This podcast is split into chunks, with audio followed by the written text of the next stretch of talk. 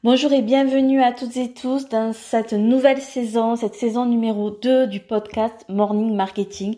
Et aujourd'hui, on attaque fort avec un premier épisode qui a pour titre Quel revenu faut-il avoir pour être heureux?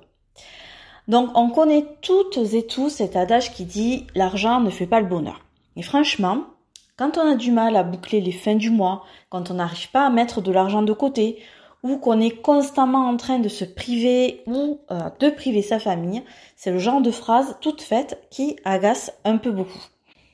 Et figure-toi que ce sujet a intéressé pas mal de chercheurs depuis des années et de nombreuses études ont démontré qu'il y avait un lien réel entre l'accumulation de billets et l'état de bien-être. En fait, tout le monde cherche à être heureux. Et quand on pose un regard objectif sur nos vies, nos moments de pur bonheur, de pur bonheur qu'on a ressenti, c'était quand on se sentait pleinement en sécurité.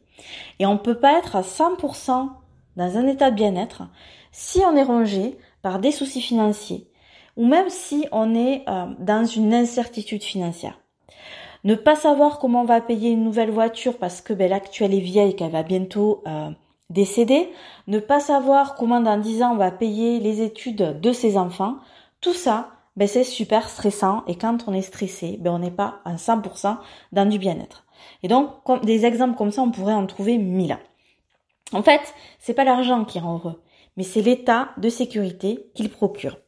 Il y a une étude de 2022 qui a été menée euh, euh, dans près d'une vingtaine de pays, comme la France, le Luxembourg, la Suède ou encore l'Italie, et qui a conclu que le salaire idéal pour être heureux s'élève à 70 000 euros par an, et par mois, ça représente un montant de à peu près 5800 euros net, ni plus ni moins.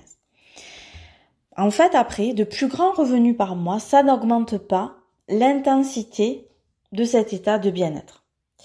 C'est vraiment une réflexion que j'ai eue cet été. Me faut-il, du coup, 5800 euros par mois pour me sentir en sécurité? Euh, J'en sais rien. Par contre, ce dont je suis sûre, c'est que je pourrais pas atteindre cet état de bien-être si convoité, parce que moi j'ai envie d'être heureuse, que si je me sens en sécurité financière. Et c'est mon business qui va me le permettre. Bref, les amis, c'est la rentrée. Il n'y a plus que se mettre au boulot pour cette nouvelle saison 2023-2024. À bientôt.